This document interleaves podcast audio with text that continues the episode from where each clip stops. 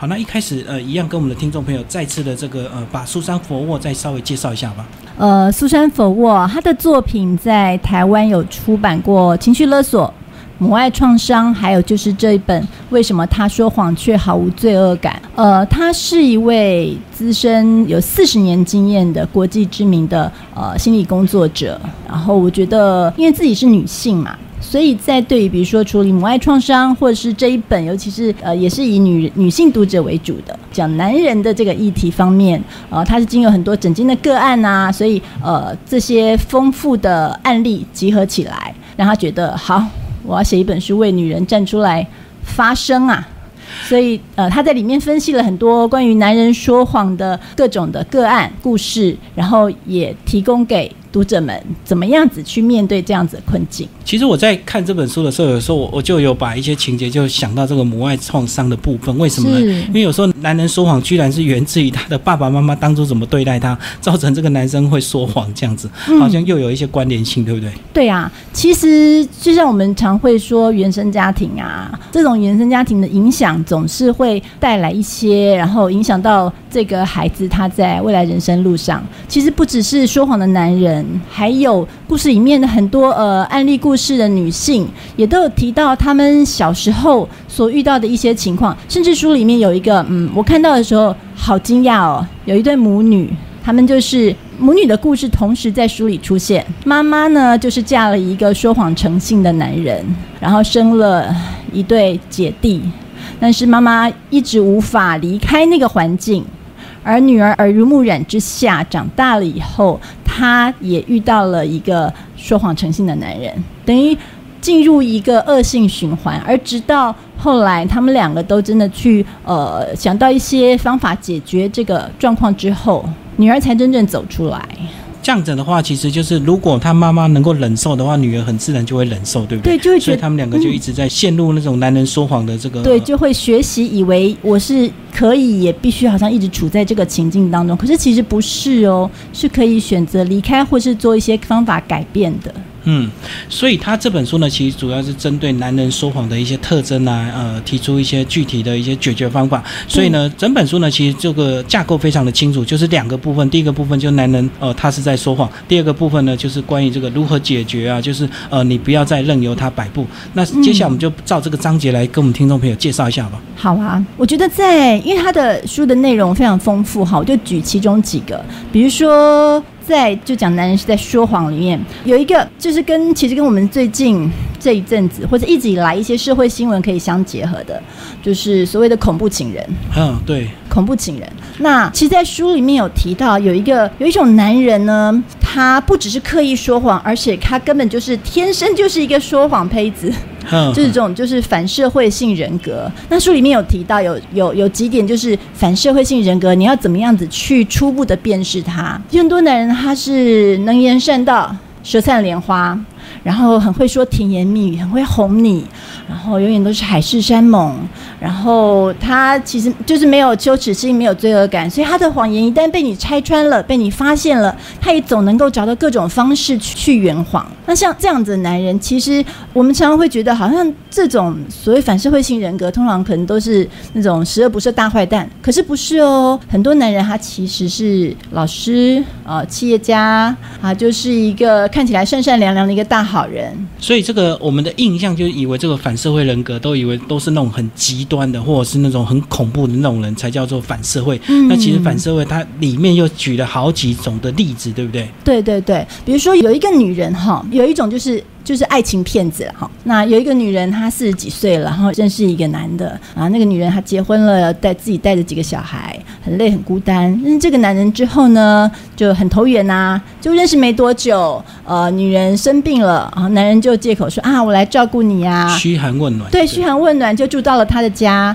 又过了没多久，就跟女人聊起他的各种资产啊，处理的现况。那这个男人刚好。刚好就是那种理财专家、理财专员，所以这个女人就不疑有他，把自己的钱都交给这个男人去帮他做投资理财。每天他也都看到这个男人的确是好像很认真工作，打开电脑上网工作一样，所以他就继续信任他。可是有一天，男人突然不见了，嗯，然后把他把他的钱全部都卷走了，然后女人去进一步的详查资料，才发现男人所说的工作那家公司根本没有他的资料，他的钱就是跟着就消失了。所以他不仅是爱情骗子，然后他还是一个金钱的骗子。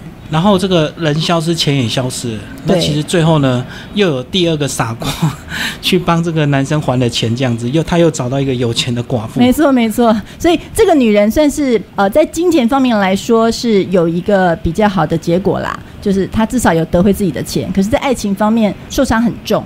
嗯嗯，所以其实它里面除了举出很多男人这个说谎的例子之外呢，它也提供有些女孩子，其实女生受骗有时候也是因为自己她会自欺欺人，对不对？对其实包括第五章，它就举了五个这个女生她会自己欺骗自己的一个情况，也是因为有这样的一个情况，才会造成男生说谎他容易得逞。因为也许有些谎言，如果你不是爱情冲昏头，其实有些谎言，我们旁观者的人看起来都会非常清楚，这个男生在骗你。对可是当事者他就会觉得说，呃，他并不是这样子。对来帮我们举这些例子好不好？好啊好啊什么叫做自欺的一个陷阱？对，在讲这个自欺陷阱之前，我想要再提一个，就是书里面苏珊·佛沃她也很强调的。呃，虽然我们说女人会找一些说法来安慰自己，好自欺欺人，可是并不代表就是你不要觉得被骗了是你有错，你是笨蛋，不是不是的。不管什么样原因，那个男人他都不应该欺骗你。那我们女人通常会用哪些说法呢？来安慰自己呢？身为女人，我自己看了也心有戚戚。比如说，他不会对我说谎，这是第一个；第二个是他可能会对其他女人说谎，但绝不会骗我，嗯嗯，就是我们觉得自己是唯一的嘛。对对，然后第三个是，没错，他是说谎，但他爱我，这才重要。嗯，这个其实要冷静下来想一下。其实这个有点就是，如果你把它套另外一句子说，他虽然会打我，可是他还是很爱我，一样的对，没错，没错，没错。嗯他虽然骗走了我的钱，可是他是有原因，他是爱我的。然后第四个是，没错，他是说谎，但也是环境造成的。比如说小时候他爸爸打他，小时候他妈妈被人骗，等等等等等等，找各种借口。然后第五个是，没错，他是说谎，但我能让他变好。就是女人都有一种母性，对这时候就会变成激发一种莫名的母性，好像可以拯救他一样。可是不是的，绝对不是这样的。然后第六个是，没错，他是说谎，但全是我的错，这个就是一种自责了。其实这一句话我就有想到，其实之前跟你访问这个呃母爱创伤也是有这个部分，对不对？有时候这个女儿长期被妈妈压抑，所以女儿就会觉得是她自己不够好，妈妈才不爱她这样子。对，这其实是有时候我们面对这个情况不知道该怎么办的时候，可能最简单的方法就是说啊，都是我的错，是我自己没做好，所以他才会这样。嗯嗯嗯，所以身为女人真的蛮可怜，但是还好我们的这个作者苏珊·佛沃有提供具体的解决方法，就是在第二部分不要再任由他的摆布提供了这个六个章节的这个解方。那其实我发现这六个章节还真的是照步骤来写，对、啊，一开始就是要真相大白的时刻，你一定要这个开诚布公去戳破他的谎言，不要任由他一再的这样骗你这样。对，就是关于怎么样子去修复自己，或者是去面对那个对你说谎的男人啊。他提出了呃五个步骤，就是的确是在分布在第二部分的所有章节里面。对，其实都是循序渐进的哦。第一个就是你要把焦点放在自己身上，呃，先不要管那个男人对你说什么，就当谎言揭穿的时候，先不要管他对你的百般安慰或是他的急躁反应等等，不要，你就是先避开他，先不要跟他见面，找一个安静的地方，先把。暂时逃离那个环境就对。对对对，先暂时离开那个环境，嗯，把你的注意力，把你要思考接下来要思考的事情都放在自己身上。然后第二个就是冷静下来，好，虽然你在经历一场风暴，可是换一个环境，然后自己一个人找到一个心里一个安静的角落，开始思考，这样子才能进一步思考接下来要怎么办。然后第三个呢，就是当面摊牌。很多女人会觉得哈、摊牌好可怕哦，我要怎么样面对这个状况？不管是我们是吵架的，或者是伤心的，都很痛苦。可是这个摊牌是非常重要的一个步骤。那在书里面，苏珊·佛沃她有很多的例子，还有很多的话语，具体的方式，有教我们你要告诉对方怎么样子告诉对方你发现他做了什么，还有你的感觉，嗯嗯，以及你现在希望他怎么做。对，就是开出条件。对对，你要开出条件，好，开出条件，然后接下来呢，可能愿意跟他重修旧好，重新在一起，但是你也有可能就决定我不要这个人了，对，我要离开他，所以这样子完了之后呢，就照这个章节的一个顺序，一篇一篇读，你就知道，其实最后就是要么就破镜重圆，重修就好，要么就是下一个男人会更好。这样。嗯，然后最后其实还有一点，他是说保持联络，跟谁保持联络，不管是你跟你的家人、朋友保持联络，或者是如果你需要进一步的心理咨商，那么也跟他去寻求心理咨商。还有一个。我觉得是特别要跟女性朋友们分享的，就是他说保持联络啊，就是有时候我们女人生在爱情中冲昏了头，就会有异性没人性啊，嗯，就是见色忘友就对，对，见色忘友跟女生的朋友就变成好像脱离了一样。可是也正是这个时候，你最需要找回你的女性朋友。不用去害怕，想到好好久都没理人家了。可是我觉得我们女生的特质就是这样吧，就算很久没联络，可是真的好朋友关心你的，你有需要的时候。他们就是会在你旁边帮助你，这时候可能就是七嘴八舌聊聊天啊，讲讲心事啊，就是很大的支持力量。其实你刚刚讲就是说，其实有时候有时候女生这个当恋爱的时候就会过度依赖男性，对不对？就会陷入那种谎言之中，你无法清醒。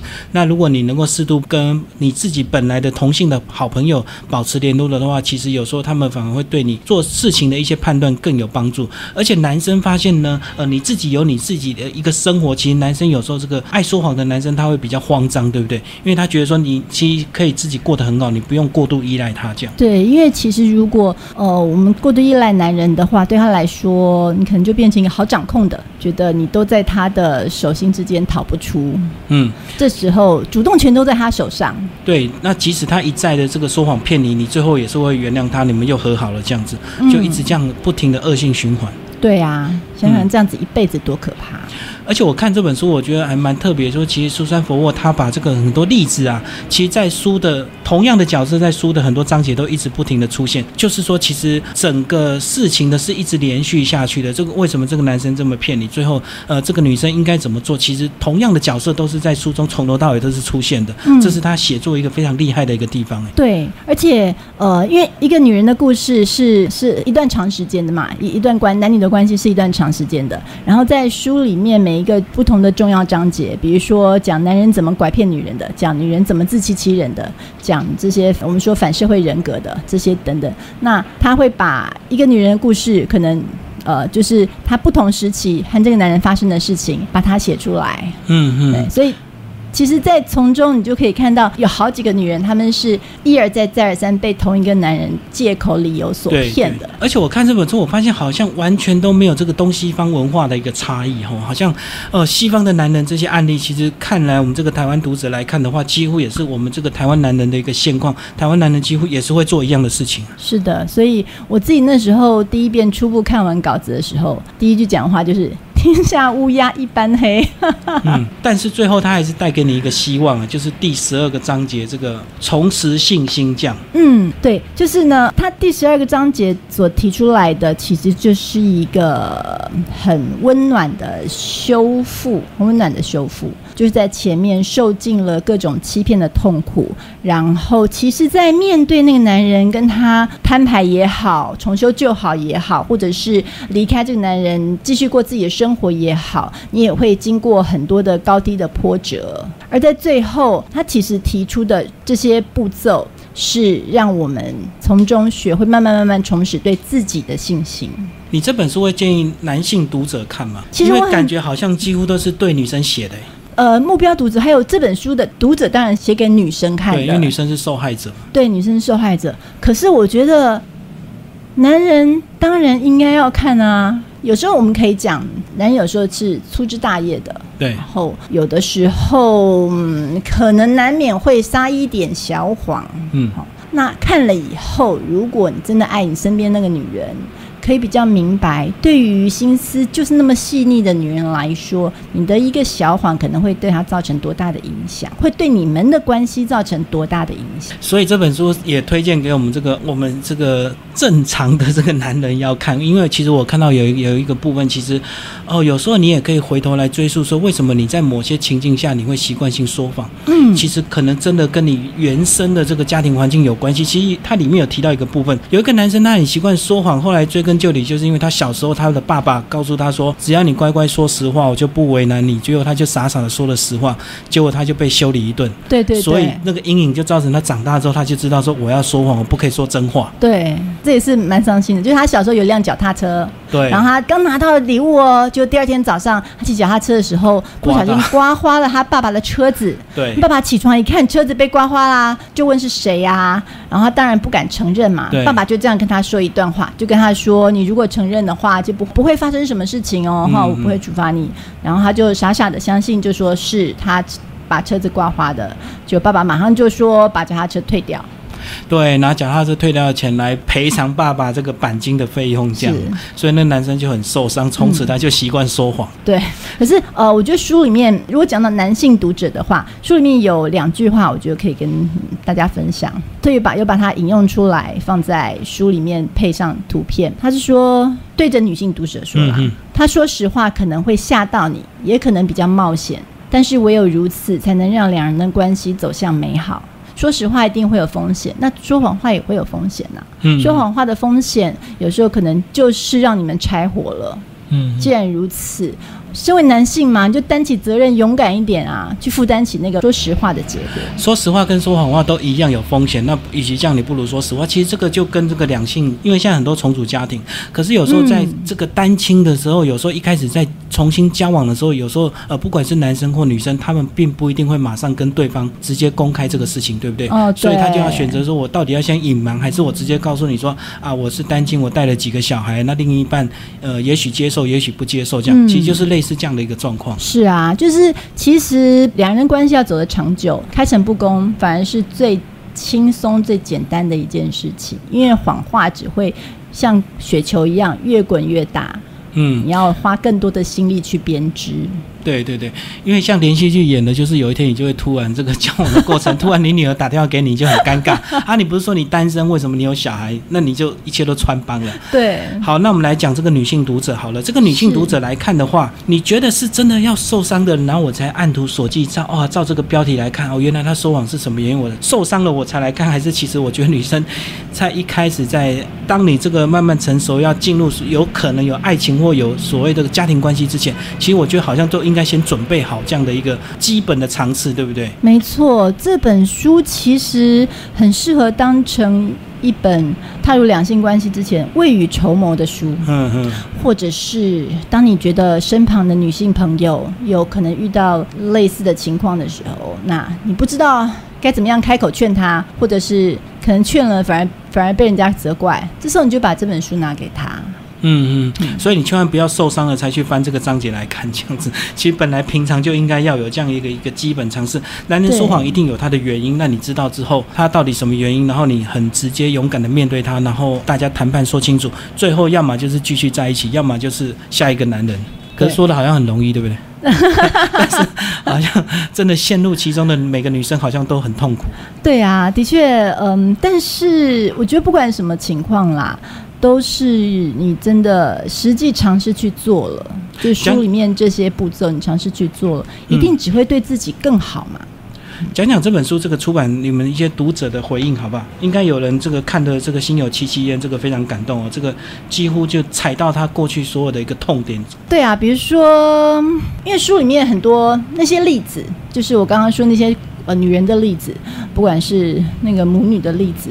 或者是受到欺骗的例子，被骗钱那些，有些读者是对于这些故事的例子有很大的共鸣，因为不管是未雨绸缪，或者是受了伤的女性，你要开始这个疗愈之路是需要一段时间的。可是故事让大家印象深刻，对，而且这些故事让他们有信心，会觉得这些女人她们遭受了一次又一次的欺骗，这么大痛苦。最后都还可以做得到，都还可以走出来。哎，那我好像我也可以哦。对，其实他举的例子当然都是一定非常严重的才会被写入这样的一个案例里面，对不对？对。所以其实也许你呃，你现在所承受这个男人也许没有坏到这么样子，但是你可以从这些女生的这个案例看他们这样走出来，重新再面对他的，呃，也许是旧的另一半，但是大家重新开始，也许是找到下一个男人。当你在编辑这本书的时候，有没有呃去回想到你过去一些姐妹淘的一些状况，然后真的是血淋淋，就是像书里这样的一个案例啊？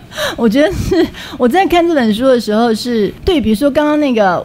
我刚好提到那个女人六大自欺陷阱、自欺欺人那些说法，我觉得嗯，好像有时候也会对这样对自己说呢。然后还有他讲到男人在说谎被女人发现的时候，他有讲到有男人会使出九招技巧。九招技巧，诈骗技巧，对，就是把你堵回去这样子。嗯，那我觉得他觉得那些的那些话语也都是我们好像常常听到的。比如说有一个就是没错，我是我做的，可是其实是你的错啊，都是你害我不好。然后还有一个是有一种被发现的时候，被发现说谎的时候，他会直接认错。可是这个直接认错其实是就是在他认错之后，就表示我认错了，那你就该原谅我啊。所以你没有原谅我，反而是你的错。就是快速的认错，就为了让你闭嘴。不要再追究下去。对，而且把那罪恶感反而推到你的身上。嗯嗯，当然也这个九个例子也有那个死不认错的，也有那种马上就回头攻击你的这个呃转移焦点的，其实很多案例。对。所以其实这本书这个内容非常扎实，很少看到这样的一个书，其实就表现说，其实这个作者真的是一个非常资深的一个这个心理智商师，能够举出这么多例子，能够去整理出这样的一个这么多的一个案例，这样给我们来来看，这样。的确，的确。嗯，所以其实这本书呢，非常推荐给我们的听众朋友，这个非常的。好看，呃，其实案例非常的清楚，然后两大章节其实非常清楚，就是一开始男人为什么说谎，第二部分教你怎么样来度过。好，今天非常感谢我们的这个呃宝瓶文化的编辑丁慧伟为我们介绍为什么他说谎却毫无罪恶感。那最后我们这个呃，其实我们只分享了一小部分的内容，更多精彩内容当然是听众朋友找这本书来读，一定会让你觉得物超所值。好，谢谢慧伟，谢谢。